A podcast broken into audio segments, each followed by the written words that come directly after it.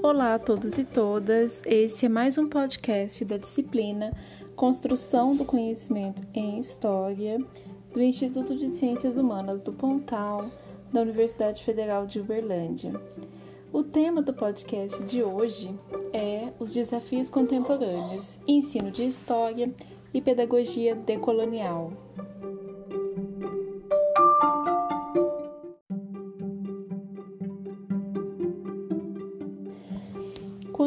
Nós uh, falamos em pedagogia decolonial, a primeira coisa que, que precisa ser pensada é na própria teoria decolonial ou teoria da colonialidade.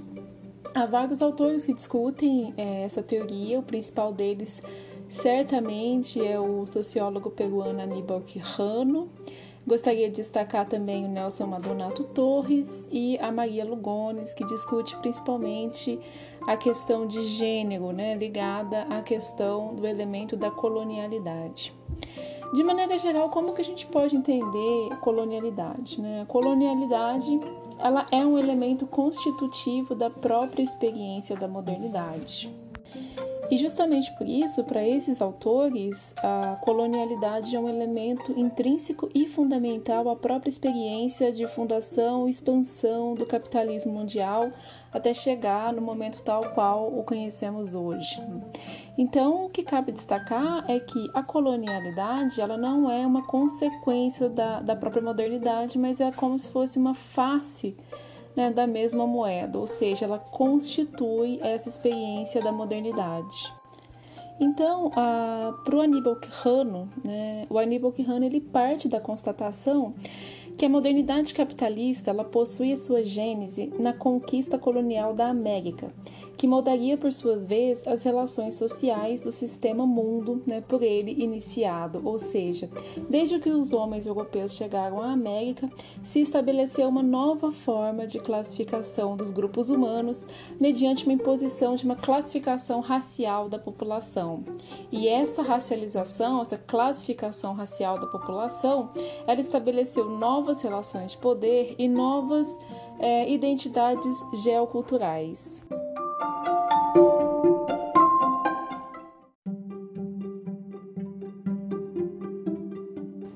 Então, o que autores como Aníbal Quirrano e Nelson Maldonado Torres e Maria Lugones vão chamar de colonialidade do poder é justamente esse elemento constitutivo do padrão mundial de poder capitalista que teria se iniciado principalmente a partir da chegada do homem europeu à América e parte da expansão é, marítima que teria dado início então a uma a expansão capitalista mundial até a atualidade. Né? A gente sabe que é um pouco problemático porque é uma, é uma visão também é, muito linear do próprio desenvolvimento do capitalismo.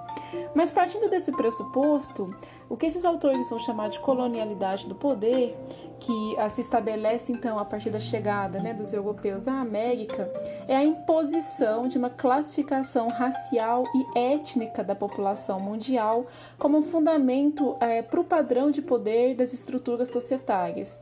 Então, a partir desse momento, é, se tem então novas relações sociais estabelecidas a partir da questão da raça, e é uma classificação na qual a cor vai estar ah, intrinsecamente ligada à ideia de raça e na ideia de superioridade e inferioridade dos grupos humanos. É a partir desse momento, então, é, que para esses autores a raça ela se torna uma categoria mental, né, que até então uh, não era conhecida, né, até o processo de colonização da América. Essa produção dessa categoria de raça, a produção dessa categoria mental que estabelece novas relações de poder, novas relações de trabalho, novas relações de gênero, novas identidades geoculturais, ela se estabelece principalmente a partir da cor, né, a ligação entre a ideia de raça e cor, e tendo por base então a questão fenotípica, né, ou seja, novas relações de poder é, começam a se estabelecer mediante uma relação, uma, uma relação racial e fenotípica, né, e essa racialização das relações de poder gera novas identidades, né? E gera também a hegemonia do poder eurocêntrico. Então, o que é chamado de colonialidade do poder é justamente essa nova classificação mediante a ideia de raça, a junção de raça e cor, que estabelece então nova, novas relações sociais entre os agrupamentos humanos e que é parte intrínseca da experiência da modernidade e também da expansão do capitalismo mundial.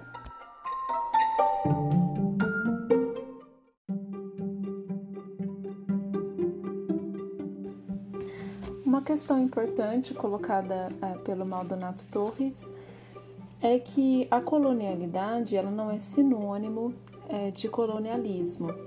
É, o colonialismo ele precede a colonialidade, que por sua vez sobrevive ao colonialismo, tal qual nós uh, podemos ver hoje nas relações raciais que permeiam, por exemplo, a sociedade brasileira. O colonialismo ele é uma relação política, é também uma relação econômica que leva a soberania política e econômica de um povo sobre um outro povo ou nação, né? Então, que se relaciona necessariamente com a construção de impérios. A gente tem aqui dois processos que não são muito bem é, separados né, por esses autores, uma vez que eles entendem que o processo de expansão capitalista é um só, mas a gente pode pensar em dois processos é, de expansão, o primeiro do século XVI, que diz respeito então a esse processo de desenvolvimento da expansão marítima, principalmente na América, mas depois também no século XIX, com o processo de expansão é, de, de, países europeus para a África uh, e partes da Ásia, né? mas principalmente o processo de chegada do homem europeu no continente africano. É, são dois processos, então, que se tratam de expansões, mas em dois momentos diferentes e diferentes também do ponto de vista econômico. No primeiro processo, nós temos ainda uma economia mercantil, né, o mercantilismo como uma base econômica. E no segundo processo, a gente já tem a formação do capitalismo industrial, né? então uma expansão de caráter, já de caráter relacionado à própria revolução industrial. O grande paradoxo do colonialismo, isso é muito bem colocado pelo professor Edgar de Decar, é que ele não estende direitos às populações que são, é, digamos, dominadas, né, subjugadas. Né? Então, a gente pode observar que os direitos só existem para aqueles que colonizam e que desses descendem. Né? Então, é um processo, a construção de impérios é sempre um processo é, bastante uh, paradoxal. Eu acho que um bom depoimento disso que ali em, em recentemente, não tão recente, mas poderia dizer que recentemente, é o livro, por exemplo, da Isabela Figueiredo, né, que cresceu é, em, em, Moçambique é, e era filha de um colonizador, digamos assim, né, português, que é o Caderno de Memórias Coloniais que ali ela explora um pouco, né, como essa questão racial ela se coloca nas relações de gênero, nas relações de trabalho, nas relações cotidianas, nas relações de poder. Então, acho uma leitura muito interessante, né? Assim, acaba de me ocorrer agora nesse momento.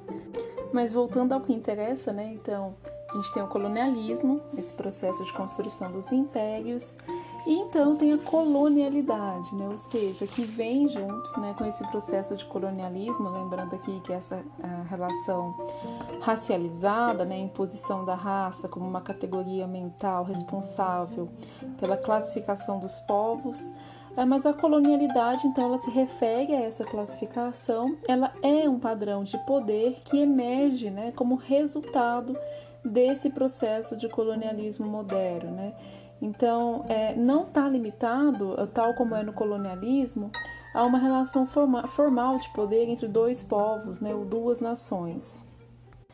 De maneira geral, é, a colonialidade ela se refere, se relaciona à forma como o trabalho, conhecimento, autoridade relações intersubjetivas, relações de gênero, relações de poder, são estabelecidas né, através do mercado mundial, mas tendo como base é, a ideia de raça, né, ou seja, essa classificação, é, essa junção entre cor e raça que se expressa numa classificação racial fenotípica da população mundial, intermediada aqui pela expansão do capitalismo. Então, o que cabe destacar de novo é que essa colonialidade do poder, esse elemento da colonialidade, ele sobrevive ao processo é, do colonialismo, né? Ou seja, aos processos tem esses processos de colonialismo têm fim, mas o elemento da colonialidade ele permanece permeando as nossas relações cotidianas.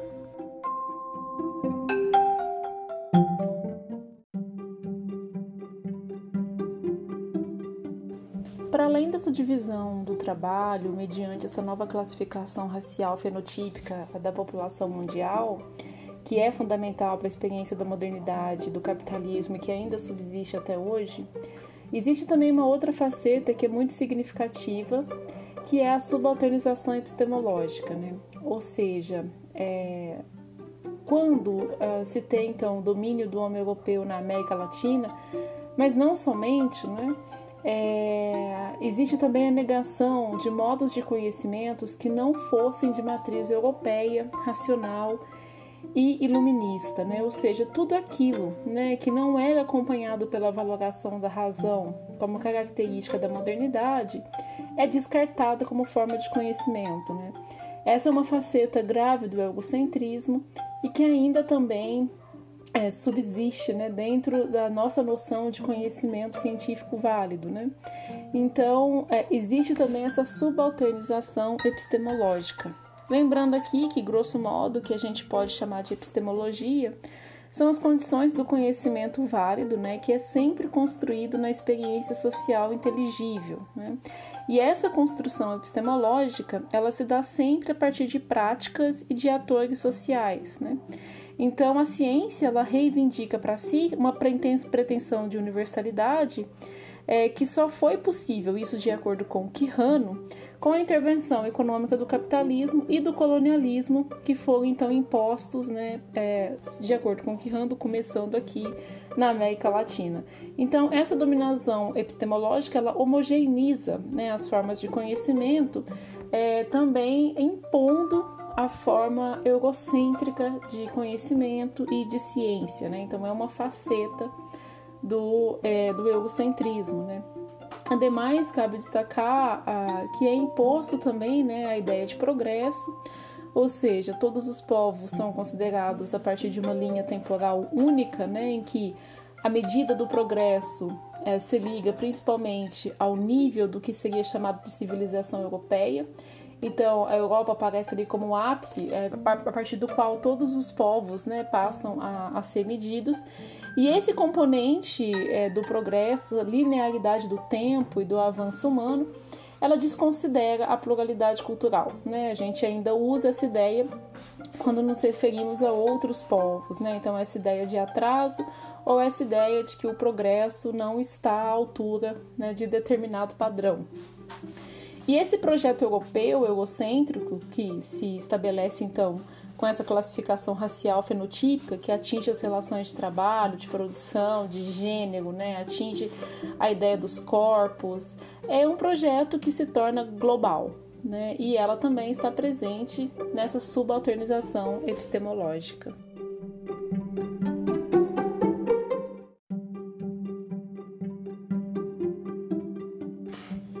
Outra faceta dessa questão, desse elemento da colonialidade que permeia as nossas relações sociais, tem a ver também com aquilo que o Quirrano chama de colonialidade do ser, né? Na verdade, eu gostaria de tratar um pouco isso pensando na própria existência do estado de exceção como regra né, na, na sociedade atual é, a partir dessa classificação racial fenotípica, é, nega-se também ao outro, àquele que é considerado inimigo, a existência. Né? Então, uh, eu, eu me refiro aqui ao pensamento do jurista Carl Schmitt, um jurista alemão, que criou em 1922 o dispositivo constitucional do estado de exceção que permitiu que Hitler governasse, por exemplo, sem nunca ter cancelado a Constituição da República de Weimar. E esse estado de exceção é um limbo jurídico no qual a lei existe, uma vez que a Constituição continua existindo, ela não é anulada, mas a sua prática não. Né? Isso ah, pode ser oficialmente decretado ou, no caso mais perverso, que de acordo com o filósofo George Agamben, o mundo contemporâneo vive hoje, Trata-se necessariamente do fato de que esse estado de exceção não é decretado oficialmente, mas nós vivemos esse estado de exceção no nosso cotidiano. Né? Então, para o Carl Schmitt, toda a organização política ela se arquiteta a partir da oposição entre amigo e inimigo. Então, dentro de uma sociedade, a gente tem o grupo do amigo, daqueles que se consideram pertencentes, então, à comunidade imaginada, né, que chamamos de nação, e por outro lado tem o agrupamento do inimigo, né, que é aquele que não necessariamente pertence ao Estado, à nação e, que, e cuja existência física pode ser inclusive é, é, negada. Né? Então nós negamos ao outro a própria, os próprios atributos de humanidade. Então, a, o, que, o que acontece aqui é que a gente deve se perguntar a partir disso quem é que pode habitar o Estado Nacional e quem não pode habitar o Estado Nacional e para quem serve né, o estado de exceção. Essa questão permeia o nosso cotidiano né, o tempo todo é, e explica em grande medida porque uh, um número considerável de corpos né, humanos podem ser descartados, podem ser mortos e nada acontece, né? ou quase sempre nada acontece. Porque uh, esses corpos pertencem àquilo então que é denominado inimigo, né? e por qual existe o estado de exceção, por qual a regra não se aplica, né? a prática da lei não se aplica. Então, isso, a meu ver, justifica, grosso modo, em grande medida também, é porque uh, se mata alguns grupos né, sociais no Brasil com algumas características raciais e nada acontece. Isso explica em grande medida a violência que é dirigida a esses grupos, o seu próprio extermínio físico. Né? A gente vive um momento de, uh, em que explode né, a, a violência contra os negros, principalmente. A gente se depara o tempo todo com isso no noticiário, né, o caso de duas crianças que foram recentemente mortas numa operação policial, né, duas crianças negras. Né. Então, essa negação dos atributos de humanidade, esses corpos que podem ser mortos, né, é, passa necessariamente por essa classificação racial e fenotípica. Né? Então, na verdade, a gente tem que se perguntar sempre né, quais corpos podem ser mortos e por que podem ser mortos dentro da nossa sociedade. Né? Porque rege o estado de exceção, e no caso da realidade brasileira, apesar de não somente, esse estado de exceção ele é também determinado por uma classificação racial.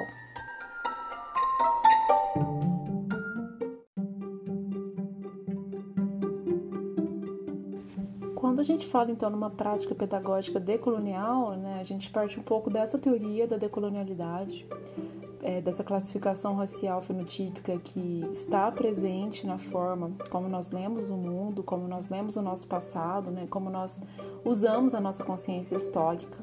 Então, uma das funções dessa pedagogia decolonial é tensionar o currículo oficial. Né? A gente cabe lembrar aqui que o ensino de história africana e indígena é obrigatório né, nos currículos é, e está presente principalmente no ensino de história é, e literatura brasileira e língua portuguesa. Então, esse elemento decolonial, né, essa prática pedagógica decolonial, ela busca uh, dar, dar visibilidade a lutas contra a colonialidade, ou seja, contra essa classificação racial e fenotípica, cujas uh, influências e cujas consequências né, são realmente radicais no nosso cotidiano e pensar isso a partir das pessoas, né? a partir das práticas sociais, a partir das práticas epistemológicas e políticas, na tentativa sempre de criar uma crítica ao tempo presente, tendo em vista novos projetos de futuro e leituras críticas com relação ao passado que busquem problematizar principalmente esse elemento é, é, dessa colonialidade do poder que está presente e influencia as formas é, mediante as quais nós lidamos também com a nossa temporalidade, né? também com o nosso passado. Então, nesse sentido, essa pedagogia decolonial, ela pode servir no campo educativo para aprofundar os debates em torno é, da interculturalidade crítica, que é aqui uma oposição a, ao multiculturalismo, né, e a gente viu um pouco isso quando a gente discutiu os parâmetros curriculares nacionais, que é justamente é, tender a esse pensamento de fronteira, né, quando se trata da não do multiculturalismo, mas da interculturalidade, é pensar justamente esse pensamento de fronteira, as intersecções entre formas de conhecimento, né, e uh, não ser algo só denunciativo, mas ser também propositivo, pensar em como essas relações sociais são construídas de modo crítico, né. Então, sendo assim, a gente considera que a pedagogia decolonial é uma prática baseada numa insurgência educativa propositiva, né, em que o termo insurgir representa a criação e a construção de novas condições sociais, políticas, culturais e epistemológicas. Em outros termos, a construção de uma noção e visão pedagógica que se projeta muito além dos processos de ensino, né? e é por isso que é uma política cultural. E quando a gente trata de criticar né, e de uh, refletir sobre esse elemento é, da colonialidade do poder, então, que atravessa as nossas relações sociais, ela está presente na forma como nós lidamos com o passado e também com o futuro, a partir do tempo presente. É, essa reflexão ela não está restrita somente ao espaço escolar, né, mas ela tem é, resultados né, no plano social geral, né, para a gente pensar um pouco como nós lidamos com isso no nosso cotidiano.